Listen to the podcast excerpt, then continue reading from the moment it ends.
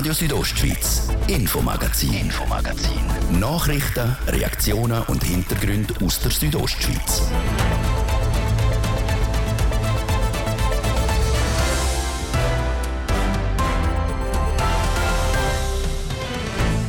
Die SP hat am letzten Samstag zu Bern den Bündner Jon Pult zusammen mit dem Basler Beat Jans als Bundesratskandidaten auf das Zweier-Ticket genommen. Seine Persönlichkeit hätte ihn auf das Ticket gebracht, sagt Jon Pult.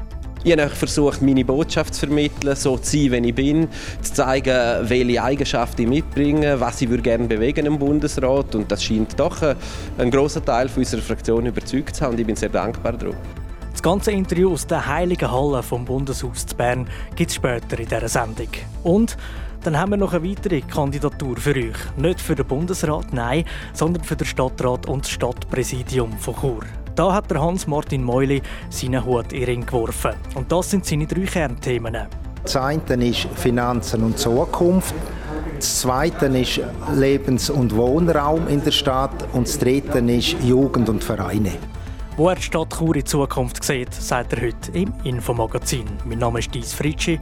Ich wünsche einen ganz guten Abend. Die SP der Bündner Nationalrat Jan Pult ins Rennen um einen Bundesratssitz. Er und der Basler Regierungsrat Beat Jans kandidieren für die Nachfolge von Alain Berset. Wie es zu dem Zweierticket gekommen ist und was der Bündner zu seiner Nomination sagt, hat der Demian Spescha am Samstag in Bern herausgefunden. Ja, Jan Pult, äh, zuerst einmal herzliche Gratulation. Wie geht es Ihnen nach dem Entscheid? Es geht mir natürlich sehr gut. Ich freue mich wahnsinnig. Es ist eine große Ehre, dass die Fraktion von der Sozialdemokratischen Partei mir das Vertrauen ausgesprochen hat, auf dem Zweierticket zu sein. Und ich freue mich auf was kommt. Ähm, aber ich bin durchaus auch ein bisschen erschöpft, weil es ist ein äh, nervenaufreibender Tag war bis anhin. Aber das gehört auch zur Spannung und hat auch Spaß gemacht. Genau, äh, die PK hat rund zwei Stunden später stattgefunden als zuerst angesagt. Warum hat es so lange gedauert? Es hat, glaube wenn ich es richtig im Kopf habe, 18 Wahlgänge gebraucht zur Bestimmung der beiden Plätze auf den Tickets. Und 18 Wahlgänge, können Sie sich vorstellen, es dauert einfach eine Weile. Es ist ein Zeichen dafür, dass alle sechs Kandidaten, Kandidatinnen äh, sehr stark sind und auch Anhängerschaften in der Fraktion hatten. Und dadurch ist es halt länger gegangen, als man hätte vielleicht erwarten können. Aber es ist, glaube ich, ein gutes Zeichen für die SP und für die Kandidaturen. Sie haben es neben Beat Jans äh, auf, das, auf ein Zweierticket geschafft. Haben Sie gerechnet, dass Sie es auf ein Ticket schaffen? Ja, gerechnet. Ich habe es natürlich gehofft und ich habe alles dafür getan, dass es so kommt und man setzt sich ein Ziel und dann habe ich das Gefühl, es gibt intakte Chance, aber damit rechnen sollte man eigentlich nicht und ich habe auch in dem Sinne nicht damit gerechnet. Was denken Sie, hat für Sie gesprochen, dass Sie es aufs Ticket schaffen? Das müssen Sie definitiv äh, die Leute, die mich aufgeschrieben haben, fragen. Ich habe versucht, meine Botschaft zu vermitteln, so zu sein, wie ich bin, zu zeigen, welche Eigenschaften ich mitbringe, was ich gerne bewegen im Bundesrat. Und das scheint doch äh, ein großer Teil unserer Fraktion überzeugt zu haben. Und ich bin sehr dankbar darum. Sie sind auf einem Zweierticket. Wie rechnen Sie sich die Chancen auf für die Wahl?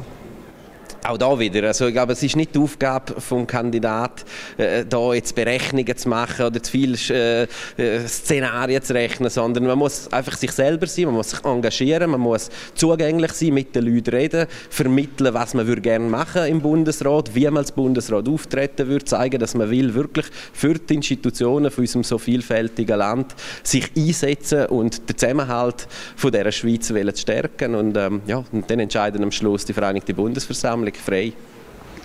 Wie äh, begegnen Sie oder wie gehen Sie mit äh, Ihrem Konkurrenten jetzt in den nächsten Wochen um? Da mache ich mir jetzt überhaupt keine Sorgen. Wir haben jetzt in dieser Konkurrenzsituation sechs schon sehr ein gutes Verhältnis untereinander. Also für mich ist das Verhältnis zu allen anderen fünf sehr gut gewesen. Gerade auch das zum Beat Jans und ich bin überzeugt davon, der Beat und ich werden da überhaupt kein Problem haben und werden da sehr eine freundschaftliche, faire, aber letztlich klar eine Wettbewerbssituation haben. Sie haben ein paar strenge Wochen hinter sich mit Hearings. Wie sind die verlaufen? Also die Hearings, die öffentlichen Hearings auf dieser Roadshow, die haben natürlich viel Energie gebraucht, weil man muss im ganzen Land unterwegs sein, sich vorbereiten. Aber sie haben auch viel Energie gegeben, weil sozusagen der Austausch mit der Bevölkerung, das ist etwas, was mir auch sehr gefällt. Und vielleicht kann man sagen, sie sind auch eine Art ein gutes Trainingslager gewesen, jetzt für äh, die eigentliche Kandidatur, die ja heute anfängt und im Fall von einer Wahl wahrscheinlich auch für äh, die Arbeit als Bundesrat. Genau, was äh, stehen jetzt noch für Aufgaben an bis zum 13. Dezember? Ja, bis zum 13. Dezember sind ja vor allem die Hearings sehr, sehr wichtig bei den anderen Fraktionen, aber es gibt vielleicht auch andere Hearings, wir haben es schon gehört, beispielsweise da in der Landwirtschaftsgruppe vom Parlament und dann natürlich die Gespräche, oder? Am Schluss, Politik ist etwas, was zwischen Menschen geht und es sind ja 245 jetzt andere, die dann am Schluss darüber entscheiden, ob sie lieber der Beat Jans oder lieber mich wählen gehen und für mich ist einfach wichtig, dass sie wirklich sozusagen alle Informationen im Vorfeld haben, die man über mich haben kann, dass sie, äh, wenn sie Interesse, Fragen haben, kritische Punkte sind, die mit mir austauschen und die eine Chance haben, äh, sie versuchen zu überzeugen. Und am Schluss sind die alle äh, frei, natürlich so zu entscheiden, wie sie es am besten finden für das Land. Die Stimmen aber von den Bündner Bundesparlamentarier, die haben Sie aber auf sicher. Was denken Sie?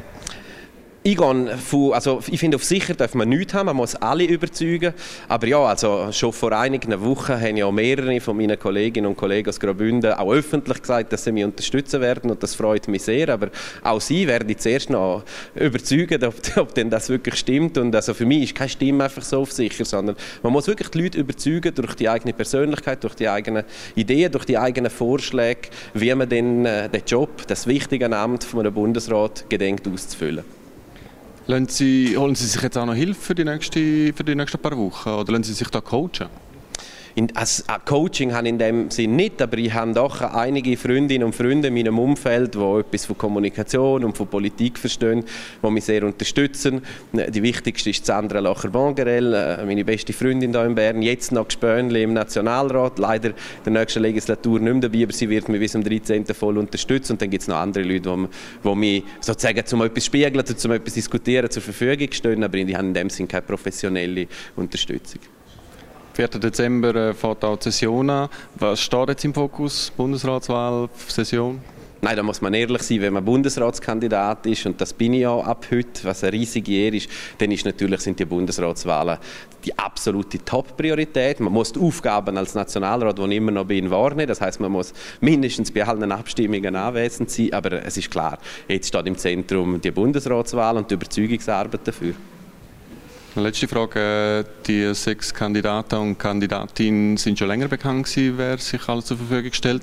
Was denken Sie, sind Meinungen schon gemacht für die Wahl, also jetzt mit, mit euch zwei, mit dem Berdianz und mit Ihnen für, für, die Wahl am 13. Dezember? Ich gehe nicht davon aus, dass die Meinungen schon gemacht sind. Ich weiß ja, wie es selber war. Vor einem Jahr war es eine ähnliche Situation. Zweier-Ticket von der SP, aber auch das Zweier-Ticket von der SVP. Und da war meine Erfahrung, dass die allermeisten Meinungen noch nicht gemacht sind, sondern dass man zu Recht auch die verschiedenen Kandidaturen will hören in diesen Hearings und äh, nachher dann aufgrund auch von deren Erfahrung und von den Informationen, die man gewonnen hat, dann auch einen informierten Entscheid kann treffen kann. Auf dem Zweierticket von der SP Schweiz steht mit dem Jon-Pult also auch ein Bündner. Nicht auf das Ticket geschafft haben es die Berner Regierungsrätin Evi Allemann, der Berner Nationalrat Matthias Ebischer, der Wattländer Nationalrat Roger Nordmann und der Zürcher Ständerat Daniel Josic. Und wir bleiben gerade noch kurz beim Jon Pult. Bei mir ist jetzt der Reto Furter aus der Chefredaktion von der Südostschweiz. Reto, was für eine Überraschung ist es, dass der Jon Pult gewählt worden ist? Ja, für mich ist es eigentlich keine große Überraschung. Ich bin davon ausgegangen, dass er auf dem Ticket wird stehen und so ist er gekommen.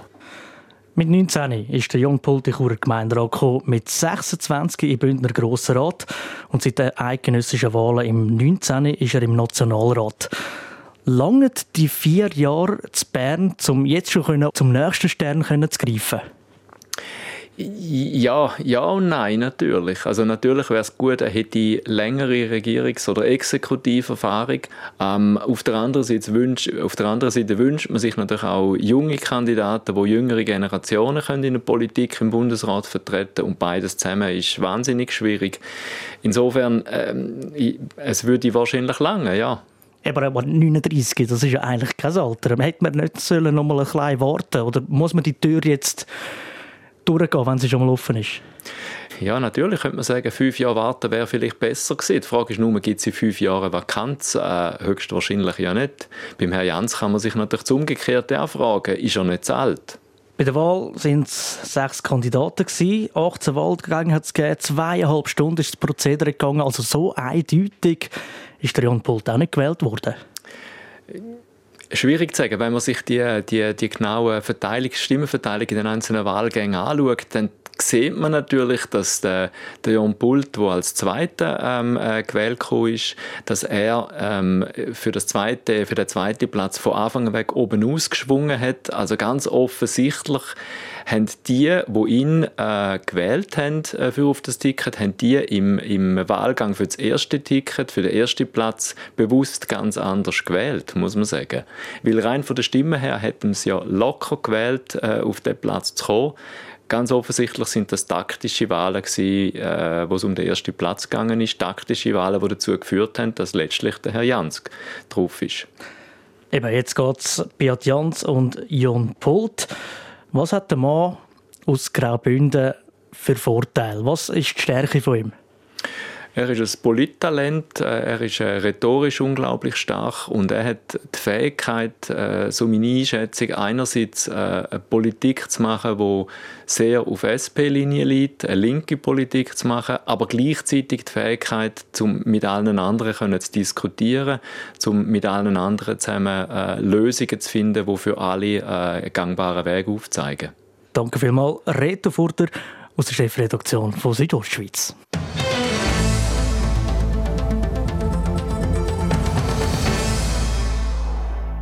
Die FDP Chur steigt mit dem Gemeinderat Hans-Martin Meule ins Rennen um einen Sitz in der Stadtregierung und ums, ums Stadtpräsidium. Der Markus Seifert hat ihn heute getroffen und ihn gefragt, warum er vom Parlament in die Regierung wechseln will. Ja, für mich ist der, das Amt in der Stadtregierung ein grosses Privileg und eine grosse Freude. Ich möchte dort meine zwölfjährige politische Erfahrung und mein grosses berufliches Wissen dort einbringen in die Stadtregierung. Jetzt, was sind aus Ihrer Sicht die grössten Baustellen bzw. Herausforderungen für die Stadt Chur in den nächsten zehn Jahren?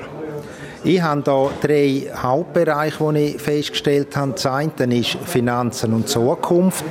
Das zweite ist Lebens- und Wohnraum in der Stadt. Und das dritte ist Jugend und Vereine.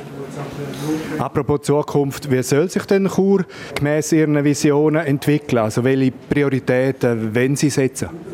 Ich denke, die Prioritäten sind zum Teil schon aufgeleistet. Da ist es darum gegangen, äh, das Kasernenareal, wo man wieder zurückkauft. Da ist die ganze Entwicklung City West, das ist am Laufen. Das geht schon. Das Zweite, was kommt, ist die Mobilitätsstrategie 2030, wo man in nächster Zeit umsetzen wird. Und ich denke, in dem Zusammenhang ist sicher eine grosse Herausforderung äh, der, der grosse Durchgangsverkehr auf der Massanzerstraße, Ringstraße und Kasernenstraße. Es zeichnet sich aber ab, dass die fetten Jahre für die Stadt Chur vorbei sind. Ähm, ist das äh, alles Mögliche, was Sie da als Prioritäten setzen werden, um das auch umzusetzen? Ich denke, man muss da eine saubere Auslegeordnung machen. Äh, was ist die Ausgangslage? Was will man alles machen? Und dann wird es darum gehen, äh, aus heutiger Sicht für die Zukunft, da muss man sicher können Prioritäten setzen. Alles wird nicht umsetzbar sein. Der äh, abtretende Stadtpräsident Urs Marti hat Spuren hinterlassen, also vor allem in Sachen Infrastruktur und auch betreffend Finanzlage. Äh, was würde der Hans-Martin Meuli als Stadtpräsident anders oder gerne besser machen als der Parteikollege? Ich denke, die erfolgreiche Arbeit von Urs Marti äh, werden wir hier weiterführen in die Zukunft hineinbringen. Und dann geht es darum, dass man die Entwicklungen, die sich in Zukunft ergeben, zeitnah sieht und dort entsprechend umsetzen tut. Sie haben Ihren Job als Geschäftsstellenleiter bei der Beratungsfirma PwC in Chur gekündigt. Äh, sind Sie so sicher, dass Sie gewählt werden? Ich habe äh, die Stelle bei PwC zu Chur noch nicht gekündigt. Äh, mir war es aber ein Anliegen, dass im Zusammenhang mit den Mitarbeitenden und mit den Kunden Klarheit geschafft wird. Und das ist eine Konsequenz daraus, dass ich dort mich verabschieden äh, Und jetzt warte ich mal die Wahlen ab und haben eine neue Ausgangslage. Also, aber Sie setzen schon alles auf eine Karte. Sie gehen quasi all in. Sind Sie im tiefsten Herzen auch ein bisschen Zocker? Nein, ich bin überhaupt kein Zocker, aber ich bin überzeugt, dass das, was ich kann, also ich ein gutes Angebot geben an Churer Bevölkerung äh, und ich will nicht auf verschiedene Karten setzen, sondern mich auf das konzentrieren und setze dort Priorität.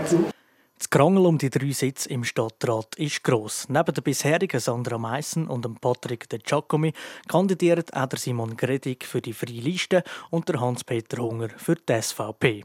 Wer für die Grünliberalen antritt, das ist noch nicht klar. Radio Südostschweiz, Infomagazin, Infomagazin. Nachrichten, Reaktionen und Hintergründe aus der Südostschweiz. Weihnachten und Camping passen auf den ersten Blick nicht so zusammen. Es gibt aber Leute, die das ganze Jahr auf einem Campingplatz leben und dort natürlich auch Weihnachten feiern und was ich zum Beispiel auch Tannenbaum singen. Das haben Martina Hug und Iris Peng zum Anlass genommen, ein Weihnachtsmusiktheater zu schreiben. «Wenn angekommen bist», heisst das Stück. Der Laurin Michael weiss, um was es geht. Aber gell, wenn du nicht mehr machst, wenn du nicht mehr kannst, schick sie zurück zu mir. Einfach zurück Ein kleiner Ausschnitt vom Weihnachtsmusiktheater «Wenn angekommen bist». Eine eigene Erfahrung hat die Autorin Martina Hug auf die Idee gebracht. Der Schlüsselmoment war eigentlich Corona und da ist ja ein extremer Boom losgegangen in ganz Europa, vielleicht auch weltweit äh, mit Camper und es gibt natürlich auch ganz viele Langzeitcamper und ich bin dann auch zum ersten Mal vor zweieinhalb Jahren campen und dann bin ich auf die Idee gekommen, weil es gibt ja auch ganz viele eben, wo jetzt im Winter gehen, gehen campen. Das Stück ist aber kein klassisches Musiktheater, sondern eine sogenannte Revue. Eine Revue setzt sich aus einzelnen Szenen zusammen und erzählt viele verschiedene Geschichten. Das im Gegensatz zum klassischen Theater, wo es um eine Geschichte geht. Bekannt ist die Revue auch für die Musik. Trotzdem geht es beim Stück «Wenn angekommen bist» nicht nur um die Musik, so die Regisseurin Iris Peng. Also die Lieder, die Martina zusammengestellt hat, sind ja im Stück drin und wenn man den Text zulässt, passt das genau zu der Handlung. Also das ist wirklich durchdacht. Und ja, es wird geredet, nicht viel. Es geht sehr viel über, über Musik und auch dann durch Klänge. Bei dem Zusammenspiel von Klängen, am gesprochenen Wort und der Musik geht es in Revue vor allem um das Zusammensein auf dem Campingplatz. Im Stück sind das zwölf Personen. Acht davon tun noch singen, vier weitere zusätzlich auch noch spielen. Die Autorin Martina Hug erklärt die verschiedenen Rollen. Also es gibt eigentlich drei Hauptprotagonisten, würde ich jetzt mal sagen. Das ist die Campingwartin und dann haben wir einen, so man sagt, irgendem der Gefallene, also der ist eigentlich gerade in Trennung, Scheidung und kommt da an mit seiner Gitarre, mit dem Anzug, eigentlich eher so ein bisschen vielleicht ein Banker. Und dann haben wir so eine sogenannte, sagen wir dem, Campingfee, vielleicht eher ein bisschen eine hippieske Frau, die dann eigentlich immer versucht, das Gute zu sehen. Die Kombination von diesen Rollen und dem Gesang soll die Zuschauerinnen und Zuschauer unterhalten. Die Revue «Wenn angekommen bist» hat laut der Autorinnen auch Tiefgang, der zum Nachdenken anregen soll. Sobald du merkst, es wird zu viel. Premiere ist am Freitag, 1. Dezember in der Postremise Chur. Darauf folgend weitere Aufführungen vom 2. bis am 10. Dezember. Starten tun die Aufführungen je nach Tag am Abend um 6 Uhr oder am 8 Uhr.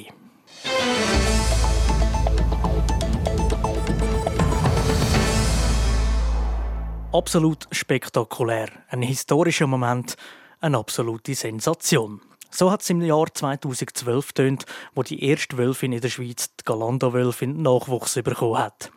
Elf Jahre später hat der Kanton die Galanda-Wölfin schiessen und will auch noch 44 weitere Wölfe umtun bis Ende Januar.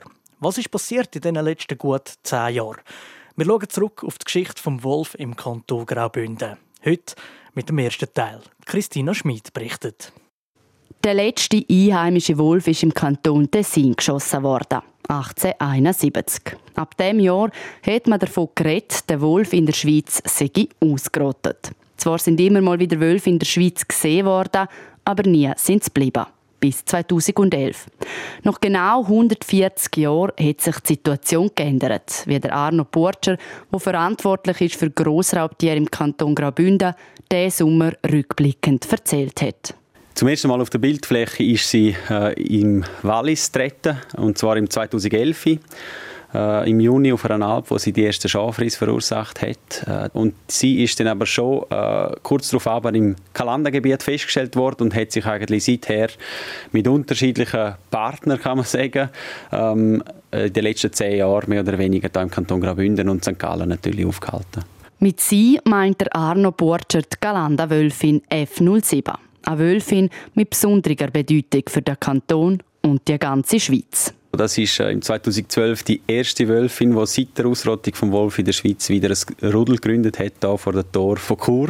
Eins der Jungwölfe ist im Amt für Jagd und Fischerei im Sommer 2012 in die Fotifalle getappt. Und das Amt hat dann überschwänglich kommentiert, das sei absolut spektakulär, ein historischer Moment, eine absolute Sensation. Die Zeitung Südostschweiz hat am nächsten Tag getitelt «Freude herrscht, endlich Wolfnachwuchs am Kalender». Seit der Ausrottung vor über 100 Jahren bestehe jetzt die Möglichkeit, dass sich der Wolfbestand wieder bildet. So ist es auch gewesen. 2013 haben zum Rudel schon zehn Wölfe gezählt. Und ein paar von denen sind im Winter 2013 auch zum ersten Mal in der Nähe von Dörfern unterwegs gewesen. Zum Beispiel in Unterfatz. Das hat auch Ängste in der Bevölkerung geweckt, wie der damalige Jagdinspektor, der Georg Brosi, Anfang 2014 erzählt hat. Da kommen Mütter wie Kinder und fragen, ob jetzt der Wolf wirklich nicht gefährlich ist. Da kommen natürlich auch äh, einzelne Bauern, die Probleme mit dem Wolf, die tatsächlich betroffen sind, also vor allem in der Frühlingsweide, nachher in der Sommerung, äh, wo keine Freude haben an, dem, Wolf. Und da hat es aber auch äh, sehr viele Leute, die eigentlich da kundtun, dass sie nichts dagegen haben, dass wir jetzt auch einzelne Wölfe haben oder sogar Freude haben, dass jetzt da einzelne Wölfe am Kalender sind. Der Georg Brosi ist zu dieser Zeit am meisten gefragt worden, ob man jetzt Angst haben müsse, wenn man mit dem Kind in den Wald geht, geht spazieren, wenn man geht, wandern oder pilzeln. Der Georg Brosi hat 2014 gesagt, äh, wenn das tatsächlich eine grosse Gefahr wäre, dann hätte ich eigentlich keine Wildhüter mehr, dann wären die schon alle aufgefressen in dieser Region. Das ist nicht der Fall. Also man muss auch aufpassen, um zu sagen, Wolf ist überhaupt keine Gefahr. Aber wenn man sich richtig verhält und das, äh, der Wolf eigentlich eine gute Nahrungsgrundlage hat bei uns, dann darf man doch davon ausgehen, dass es da zu keinem Konflikt kommt äh, mit Personen. Gerade die erste Wölfin der Schweiz war eine recht friedliche Wölfin. Eine verhaltensunauffällige, wie das Amt sagt. Trotzdem hat sie diesen Sommer geschossen werden. Am 14. August ist die Meldung gekommen, die älteste und die erste Wölfin der Schweiz sei tot. Der Arno Porcher, der verantwortlich ist für Grossraubtiere in unserem Kanton, hat an dem Tag gesagt, die Kalanderwölfin hat sich äh, in den letzten Tagen äh, bei Haldenstein am Tag durch gezeigt und zwar äh, ohne jegliche Scheuche vor einem Mensch und äh, der äh, Eindruck oder der, ja, der Eindruck von der Wildhut, der sich dann auch bestätigt hat, ist, dass sie stark abgemagert war, wo wahrscheinlich mit dem Verhalten dann auch zusammengehangen hat äh, und das hat uns dazu veranlasst, um den Abschuss äh, dann äh, tätigen. Lieber hätte man es anders gehabt dass sich die 13- oder 14-jährige Wölfin irgendwo abseits von der Siedlung zurückzieht und unauffällig eingeht. Es sei aber anders gekommen. Die Realität war ein bisschen anders äh, und darum war der Entscheid äh, nicht einfach gewesen, aber wir entscheiden nicht aufgrund von welchem Tier wir da vor uns haben, sondern wie sich das verhält und was eben die Aussichten sind. Die Aussichten für die lebenden Wölfe im Kanton Graubünden sind zurzeit aber auch weniger erfreulich. Der Kanton hat Anfang November bekannt gegeben, er will insgesamt 27 Wölfe schiessen. Das wäre ein Drittel vom ganzen Bestand. Und damit will er am 1. Dezember anfangen. Morgen schauen wir zurück auf die erste Rudelbildung und schauen, wie die Situation heute so aussieht.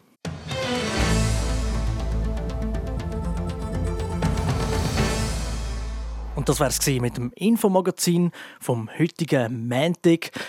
Wenn ihr das Ganze nochmal nachhören wollt, geht das ganz einfach. Entweder auf rso.ch oder überall, wo es Podcasts gibt. Mein Name ist Dies Fritschi. Ich wünsche allen zusammen ganz einen gemögigen Abend. Radio Südostschweiz, Infomagazin, Infomagazin. Nachrichten, Reaktionen und Hintergründe aus der Südostschweiz.